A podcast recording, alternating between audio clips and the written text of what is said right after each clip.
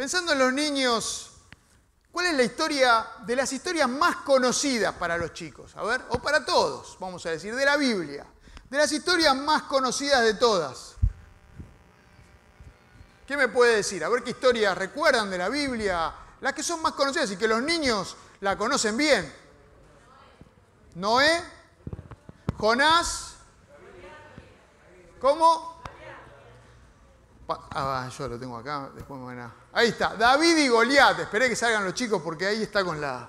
Es una historia que los chicos conocen, pero es bastante brava, ¿no? Esta historia. Bueno, eh, estaba, estaba pensando en esta historia. No sé si ustedes saben eh, cuál es el hombre más alto del mundo. ¿Saben? ¿Un chino dijeron por ahí? No, hoy vivo es un turco, un... Eh, se me fue el nombre, pero no es el más alto de la historia. ¿Sí? Después googleenlo, van a ver. Eh, un... No es sultán, no es, porque no es, no, no me acuerdo el título que tenía, pero ahí está. Eh, pero en el libro de récord Guinness, Robert Wadlow midió, ¿alguien lo conoce? ¿Quién lo dijo? Muy bien, ahí Mati. ¿eh? 272. Pero ¿cómo tienes ese dato? No puedo. Se pone, buscas datos curiosos y. Muy bien, ¿eh? Mira, 272. ¿eh? Es el récord de Guinness. ¿eh? El más alto vivo, 250 y algo mide. Mati debe saber. 253. ¿eh? Ahí está. Muy bien, muy bien. Bueno, eh, año 1940, el más alto del mundo. Búsquenlo, es impresionante. Hay fotos, videos del hombre este y los otros que eran, eh, le llegaban, no sé, por acá, por la, por la cintura prácticamente, los zapatos. Después mírenlo. Pero si pensamos en gigantes, en realidad eh, la Biblia, el que debería estar en el Guinness es este más, más, más alto, ¿no? Esta historia eh, de David y Goliat, ¿no? una historia conocida. A veces uno no, no habla, los, pastores no hablan de esta historia porque es tan conocida que no se quiere volver siempre al, mismo lugar. ¿no? Entonces uno trata de no hablar, pero es maravillosa historia. Después léanla, ¿eh? les recomiendo 2 Samuel 17, léanlo entero, es un capítulo hermoso para leer eh, y para sacar un montón de enseñanzas. Resulta que venimos hablando del llamado de David, bueno, el domingo pasado no, el anterior hablamos del llamado de David, y David ya estaba ungido por el profeta Samuel y ya estaba dispuesto a servir al Señor, pero también fue un proceso. Dios lo llamó y lo fue preparando de alguna manera hasta el momento en que él fue rey de Israel finalmente. En el medio de todo esto, en este proceso es que pasa esto que vamos a ver hoy. Resulta que vienen los, filisteos, que son eh, eh, inveterados enemigos del pueblo de Israel, ¿no? Siempre estuvieron peleando con los filisteos. Vienen los filisteos a atacar a Israel. Y Israel estaba comandado por su primer rey en la historia, el rey Saúl. Entonces se juntan ¿eh? los, de, los, de, los filisteos en, en, una montaña de un lado y viene todo el ejército de Israel y se junta en otra montaña del otro lado. En el medio de, esos, de ellos está un valle, ven ahí está, esto es real, ¿eh? esta es una foto real, eh, no de ese tiempo, ¿sí? una foto de ahora, del valle de Elá, que está ahí en el medio entre los dos montes. Y los ejércitos entonces, los filisteos de un lado y los israelitas del otro lado, estaban formados allí. Y estos ejércitos eran ejércitos aguerridos, tenían sus, soldados, sus guerreros. El ejército de Israel que eh, era, estaba siendo atacado por los filisteos, eh, era un gran ejército, estaba bien formado, tenía los guerreros y tenía a su comandante en jefe, el rey Saúl, y todos estaban formados en, una de esas, eh, en uno de esos montes, formados. Y todos los días ellos tomaban sus posiciones en la montaña, posición de batalla, se formaban. gritaban, gritos de guerra, y entonces no pasaba nada más. No pasaba nada más. Ahí seguimos. Estaba el, eh, el gigante Goliat. Le decimos que es gigante porque dice la Biblia que medía casi tres metros. ¿Eh? Si hacemos las cuentas por los codos, hay una discusión de cuánto mide el codo, ¿eh? si 46 centímetros o no. Bueno, la mayoría piensa que medía casi 3 metros, 2 metros 98, Goliat. La coraza que él llevaba, dice acá, ¿eh? segundo Samuel 17, la coraza que, que llevaba él, cargada ahí en el pecho, pesaba unos 60 kilos aproximadamente, casi 60 kilos. Si lo leen en NB iba a decir 55, si leen otra versión 57, alrededor de 60 kilos llevaba encima. ¿Eh? Tenía que ser una persona grandota. Y fíjense que dice ahí, primero Samuel lo pueden seguir acá o en sus Biblias, del 8 en adelante. Estaban todos formados, ¿recuerdan? ¿Eh? Los dos ejércitos formados, gritando para la batalla con las armas en mano. Dice, Goliat se detuvo ante los soldados israelitas y los desafió. ¿Para qué están ordenando sus filas para la batalla? ¿No soy yo un filisteo y no están ustedes al servicio de Saúl? ¿Por qué no escogen a alguien que se me enfrente? Si es capaz de hacerme frente y matarme, nosotros le serviremos a ustedes. Pero si yo lo venzo y lo mato, ustedes serán nuestros esclavos y nos servirán. Dijo además el filisteo, yo desafío hoy al ejército de Israel, elijan a un hombre que pelee conmigo. Al oír lo que decía el filisteo, Saúl y todos los israelitas se consternaron y tuvieron mucho miedo. Esta práctica no es rara para ese tiempo. Se dicen los que estudian las culturas que pasaba esto. Era un paladín. Eh, la palabra que usa para referirse a, a, eh, a Goliat es paladín. Un paladín era alguien que se ponía en medio o en representación de. Y él estaba representando acá a los filisteos, a su ejército, eh, a su pueblo. Y estaba desafiando al ejército de Israel. Mándenme, ustedes un paladín, mándenme a alguien que pelee conmigo. Y esto lo hizo durante 40 días, dos veces por día, a la mañana y a la tarde.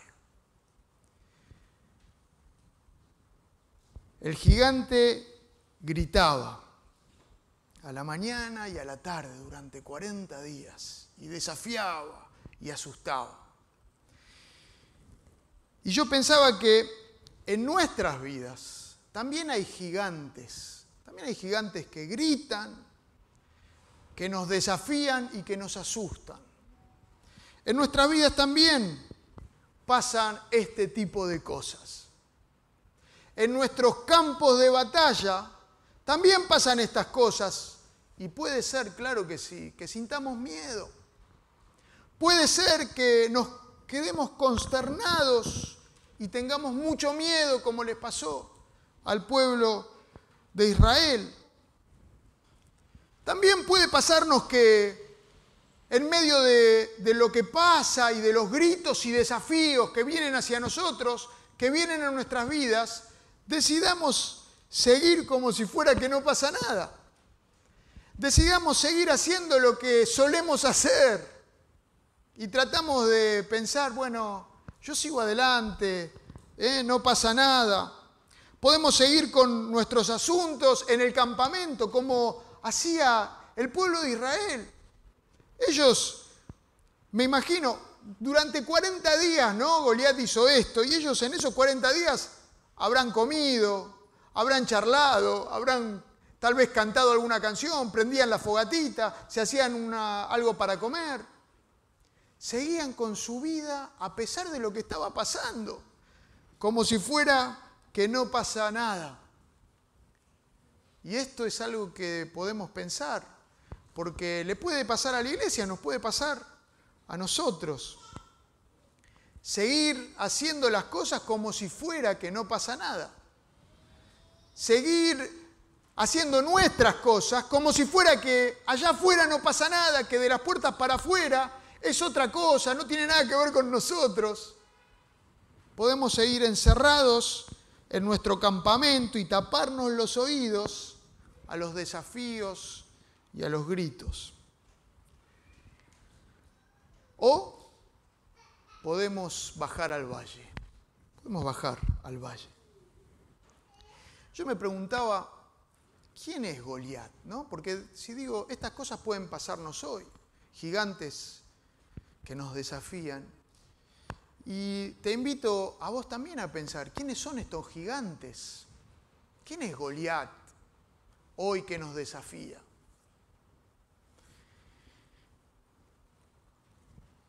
Yo pensaba, por ejemplo, voy a dar algunos ejemplos. Vos podés pensar o sabés tu propia experiencia, lo que a vos te está pasando, o el gigante que a vos te está gritando.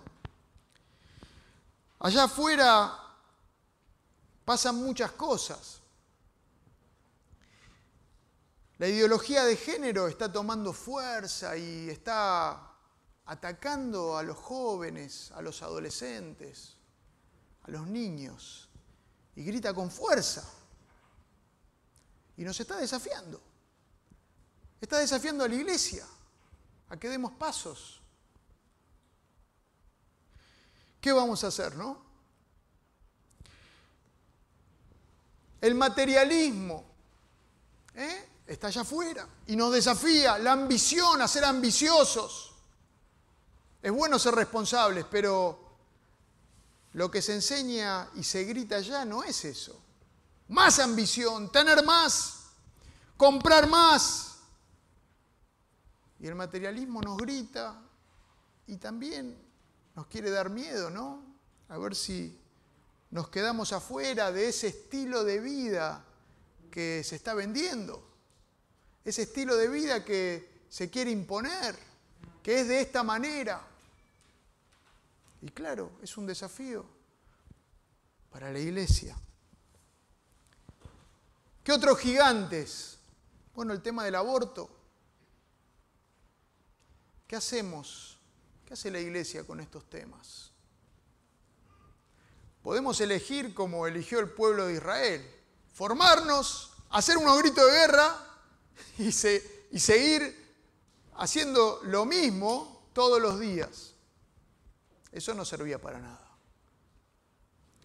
O podemos bajar al valle. No sé cuáles son tus gigantes, esos que golpean y dan miedo. Puede ser una enfermedad que estás cargando a cuestas y que cuesta, ¿no? Que es difícil. Puede ser un matrimonio difícil, un matrimonio complicado, tu esposo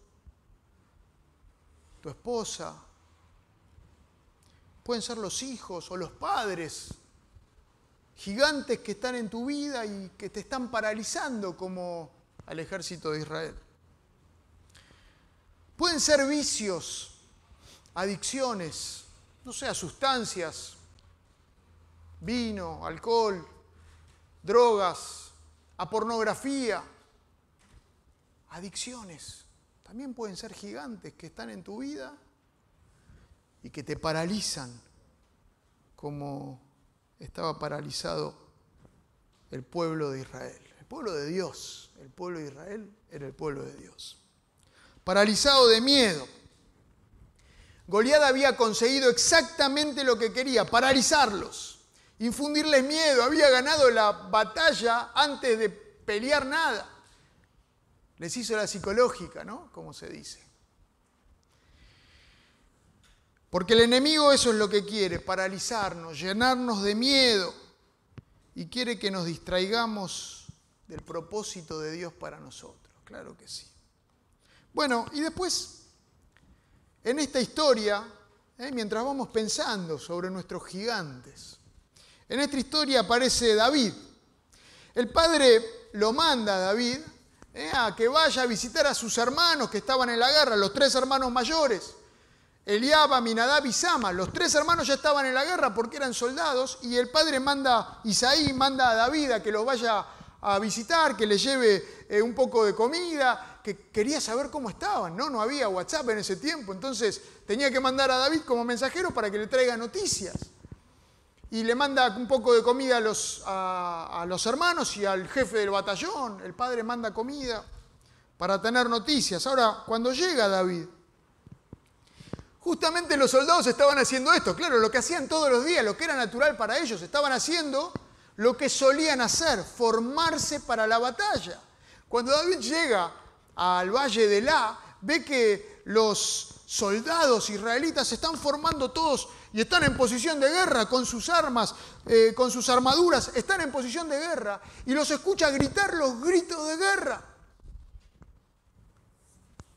Y ve lo que está pasando, pero de repente, uno de esos días, como cualquier otro, aparece quién? El gigante, Goliat. Y dice lo mismo que decía todos los días y hace el mismo desafío que hizo, que hacía todos los días. Y entonces, todos que estaban formados y gritando gritos de guerra, se llenan de miedo de nuevo y se van, huyen despavoridos, dice, si ustedes lo leen. Huyen despavoridos los soldados del pueblo de Israel, del pueblo de Dios. Huyen despavoridos, salen muertos de miedo, corriendo todos, escondiéndose del gigante. Y entonces David, que estaba viendo toda la escena, que fue como una escena tragicómica, ¿se, ¿se imaginan? Esas son historias que como las conocemos tanto nos cuesta imaginarnos o ponernos ahí, pero se imaginan, David va con los panes, con las cosas, las reparte, pero dicen, no, no moleste, que estamos haciendo la guerra y están ahí y hacen los gritos de guerra y de repente aparece uno, dice un par de cosas y salen todos corriendo.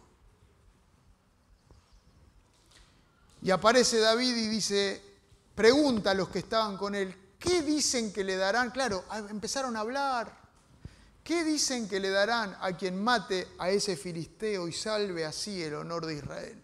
¿Quién se cree este filisteo pagano que se atreve a desafiar al ejército del Dios viviente? Pregunta. David pregunta. Y entonces, Eliab, el hermano, ¿sí? El hermano mayor de David, lo oyó hablar con los hombres y se puso furioso con él. Le reclamó, ¿qué has venido a hacer aquí? ¿Con quién has dejado esas pocas ovejas en el desierto? Yo te conozco. Eres un atrevido y malintencionado. Seguro que has venido para ver la batalla. Eliab, ¿se acuerdan de Eliab? Cuando Samuel fue a ungir al rey de Israel, el primer hijo que le presentó Isaí era Eliab, el hijo mayor, el primogénito, el que tenía todo el, aporte de ser un rey. Y Samuel lo vio y dijo, seguro es este, este, Eliab. Y cuando David pregunta qué va a pasar, habla del honor de Israel, se dan cuenta del honor del pueblo de Dios frente al desafío de este que viene a decir todo lo que iba a hacer. Eliab sale enfurecido contra él, el hermano mayor. Lo que pasa con Eliab es que Eliab quiere que todas las cosas se mantengan como están. Nosotros sabemos lo que hacemos, nosotros nos formamos, nosotros gritamos y nosotros volvemos a prender el fueguito y a comer a la noche y estamos tranquilos así, no te metas. Eliab quería mantener las cosas como están, el statu quo. Siempre se hizo así. Hace días y días que estamos así, esta es, esta es la forma, esta es la manera. El show tiene que continuar, dice Eliab. Y se enfurece con David.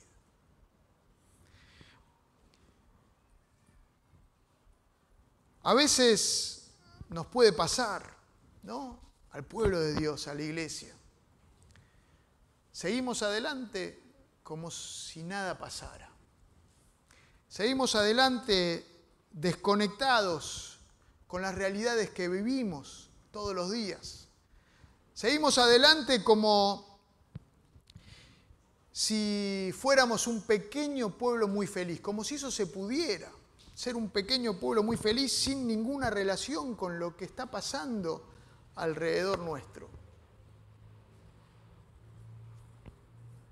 Y tal vez surgen, si hay, si alguien levanta la voz, alguno quiere cambiar y decir, tenemos que hacer algo. Surgen los Eliab, que se enfurecen y enseguida tapan y tapan y tapan. Eliab menospreció a David, las tácticas, ¿no? Lo menospreció primero. ¿Dónde dejaste, dice, esas pocas ovejas que cuidas en el desierto? ¿Dónde las dejas? Las poquitas ovejas. Tu trabajo es insignificante, ¿no? Le está diciendo. Eliab juzgó a David, le asignó una motivación espuria. Yo sé por qué viniste acá. Viniste a espiarnos. Querías ver eh, una batalla, querías ver la guerra. Puso en David una motivación que no era la de él. La verdad es que con lo que David dijo, claro, lo deja en evidencia, ¿no? Porque Eliab era alto, ¿se acuerdan? Era bien, bien formado, era un hombre de guerra. Eliab podía haber ido a pelear contra Goliat. ¿Por qué no fue? La verdad es que David tenía razón en todo lo que estaba diciendo y por eso hacía enojar, eh, hizo enojar a su hermano mayor. Yo pregunto, ¿acaso no le dolió a David lo que dijo su hermano? Porque si leemos rápido todo esto, pasa y seguimos adelante y David sigue. Pero ¿no le dolió a David lo que dijo Eliab? Pienso que sí, seguramente sí. Y los que estaban alrededor quizás se reían incluso porque David era demasiado joven para estar en la guerra con sus hermanos.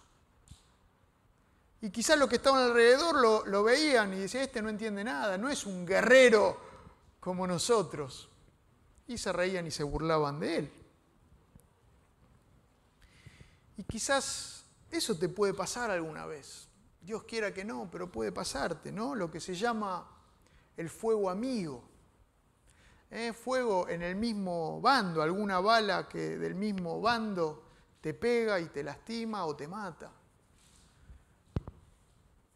Comenta Spurgeon, muchos hombres encuentran más problemas con sus amigos que con sus enemigos, ¿no? Sobre este pasaje. Y puede pasar, y quizás te desanima, quizás sentís el golpe y te daña. Claro que puede pasar, pero no te quedes ahí. Seguí adelante. Seguí adelante como siguió adelante David, que cuando Eliab dijo todo esto enfurecido, ¿de qué estás hablando? ¿de qué estás hablando? Y siguió adelante. Siguió adelante. A ver. Lo llevaron a Saúl. A Eliab ya lo descartamos. Seguí con lo tuyo, Eliab. David siguió adelante. Lo llevaron delante de Saúl, el rey.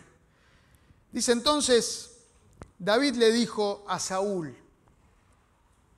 nadie tiene por qué desanimarse a causa de este filisteo. Yo mismo iré a pelear con él.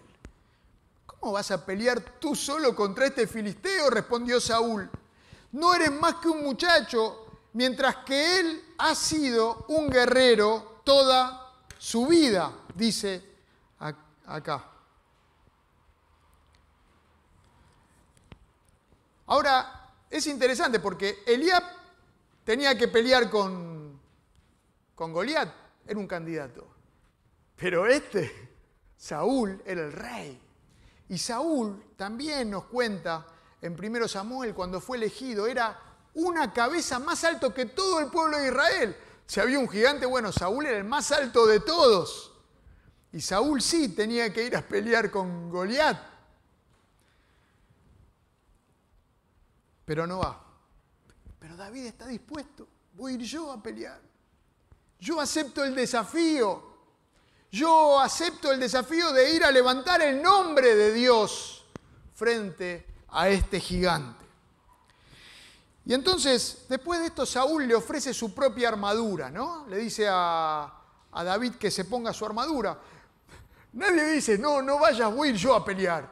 ¿eh? No, nadie se motivó, sino que le ofrece su propia armadura a, a David para que él vaya a pelear, para que David pelee con la armadura de Saúl, con la armadura del rey. Intentó ponerle la armadura humana, Intentó ponerle el casco, la coraza, lo que usaba David, pero no le sirvió. No le sirvió a David porque esta no era una lucha humana, no era una lucha eh, de, de armas, era una lucha espiritual que se gana con armas espirituales.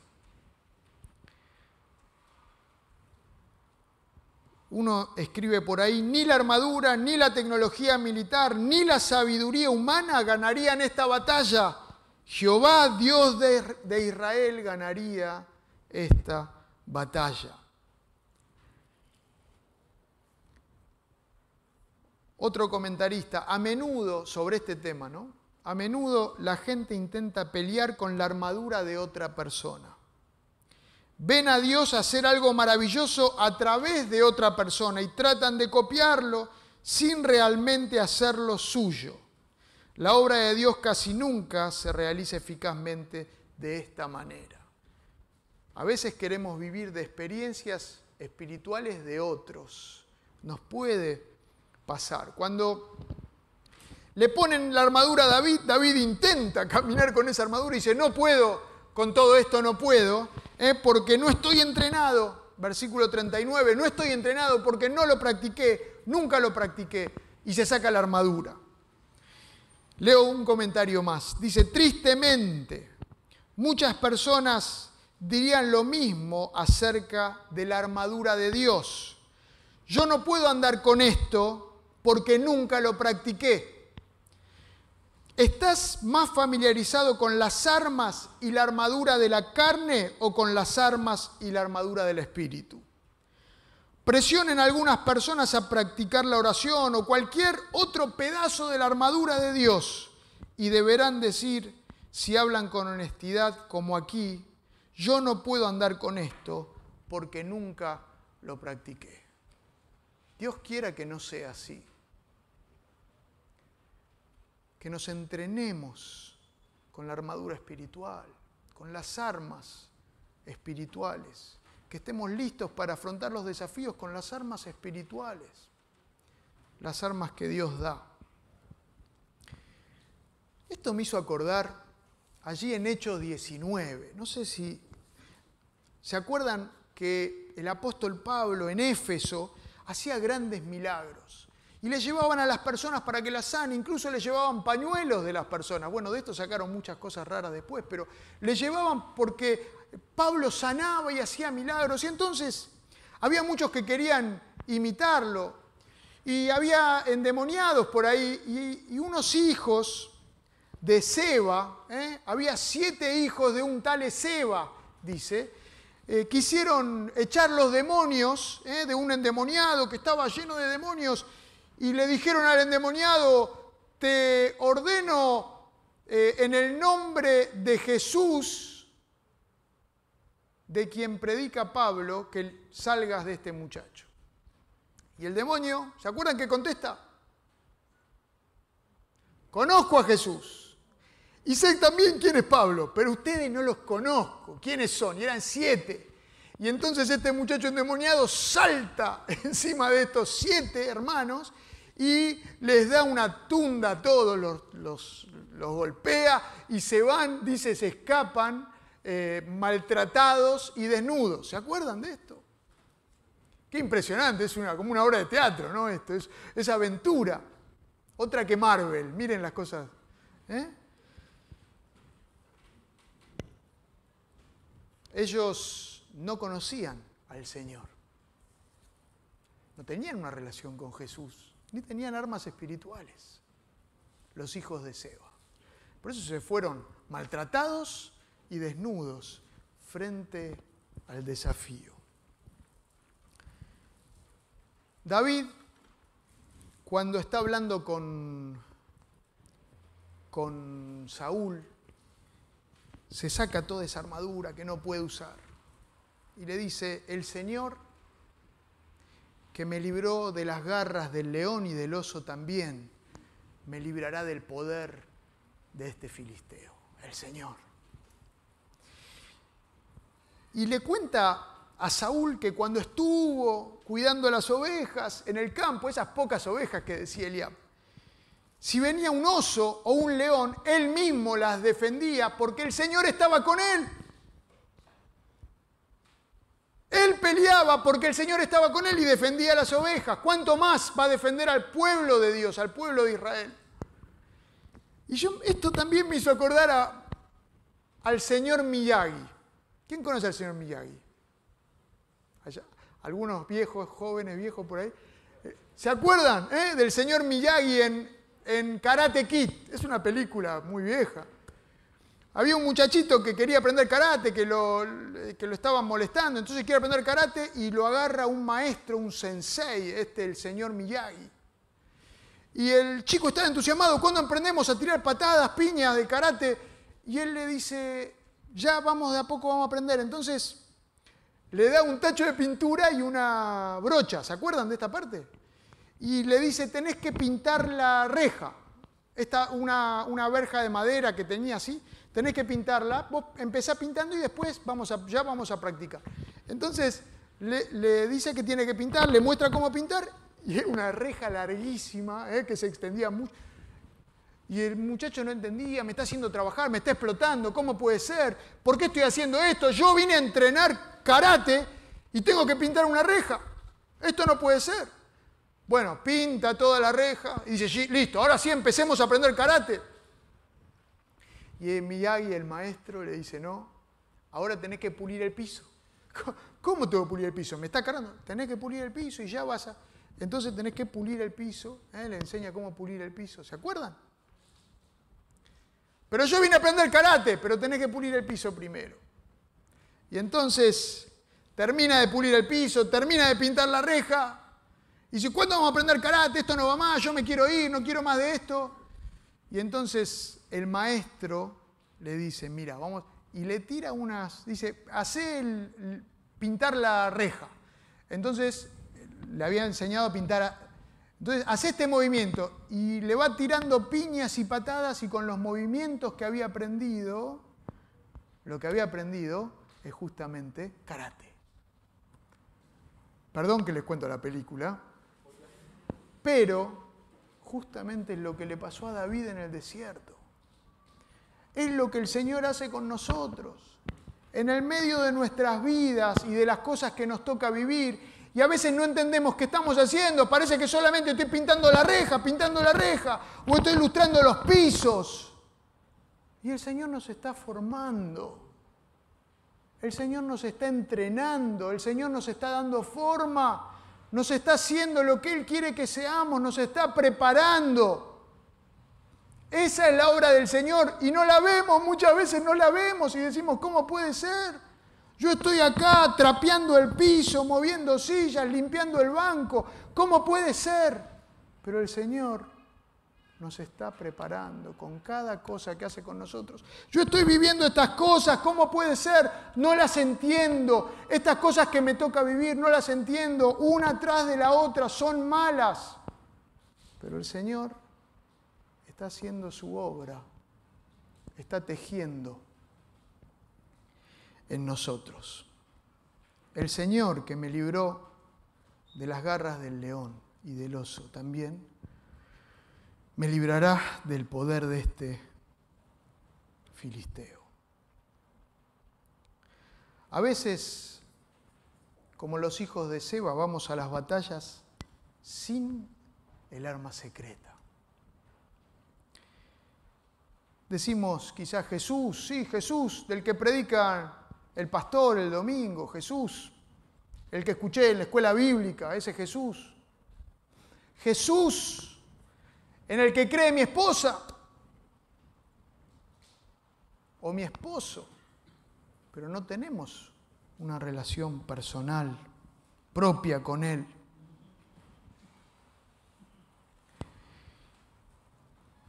David, después de esto, va, saca la armadura, sacó todo, agarró cinco piedritas lisas del, del arroyo y con su onda de pastor, que tenían todos los pastores, era normal, ¿no? Con su onda de pastor se presenta delante de Goliat.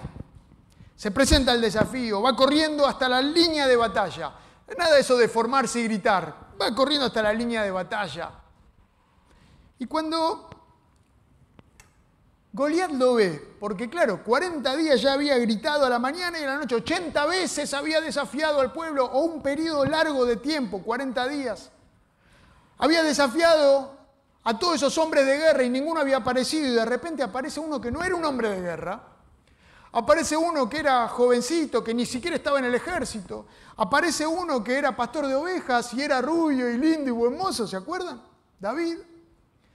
Y entonces, al verlo, Goliat se burla de él, este guerrero experimentado, Goliat, que medía tres metros y tenía una armadura que pesaba más de lo que pesaba David probablemente, se burla de él. Que soy un perro para que vengas a mí con palos y lo maldice a David y maldice al Dios de David y al Dios de Israel. Y venía Goliat con sus armas que pesaban también un montón, léanlo ahí cuánto pesaba, 7 kilos la lanza. Y venía su escudero con él, o sea que Goliat no iba solo, iba con su escudero, alguien que le sostenía las armas.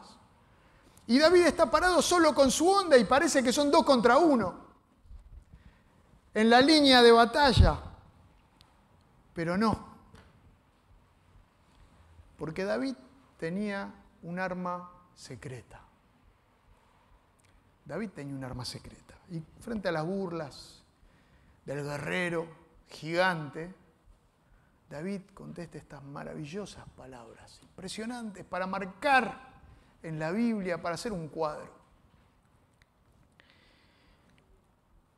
David dice, tú vienes contra mí a Goliat, tú vienes contra mí con espada, lanza y jabalina, pero yo vengo a ti en el nombre del Señor Todopoderoso, el Dios de los ejércitos de Israel a quien has desafiado.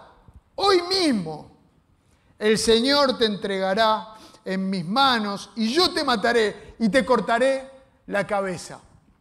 Y todo el mundo sabrá que hay un Dios en Israel todos los que están aquí reconocerán que el Señor salva sin necesidad de espada ni de lanza.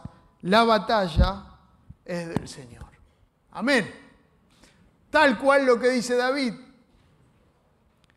No hace falta agregar más. Tal cual lo que dice David. Cuando tenemos en claro de quién es la batalla, Vamos con esta confianza de David. Hoy el Señor te va a entregar en mis manos. Y hoy te voy a matar y te voy a cortar la cabeza. Se terminó acá. Las primeras palabras, nadie le había dicho nada a Goliat.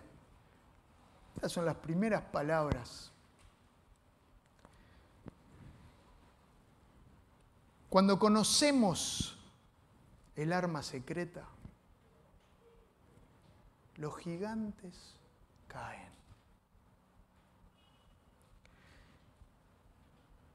David le dio una vuelta a la onda, tiró la piedra y la piedra pegó en la frente acá de Goliat, una piedra, y cayó al piso.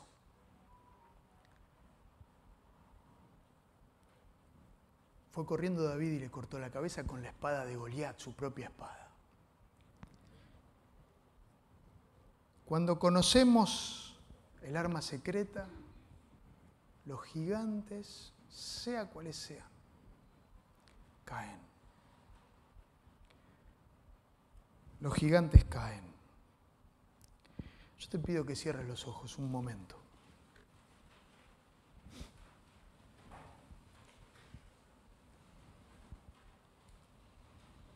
Claro que hay batallas y claro que hay gritos y desafíos que tienen que ver con tu vida personal, con cosas que te pasan a vos, que estás sufriendo vos, cosas que no sabes por qué están en tu vida y las estás padeciendo.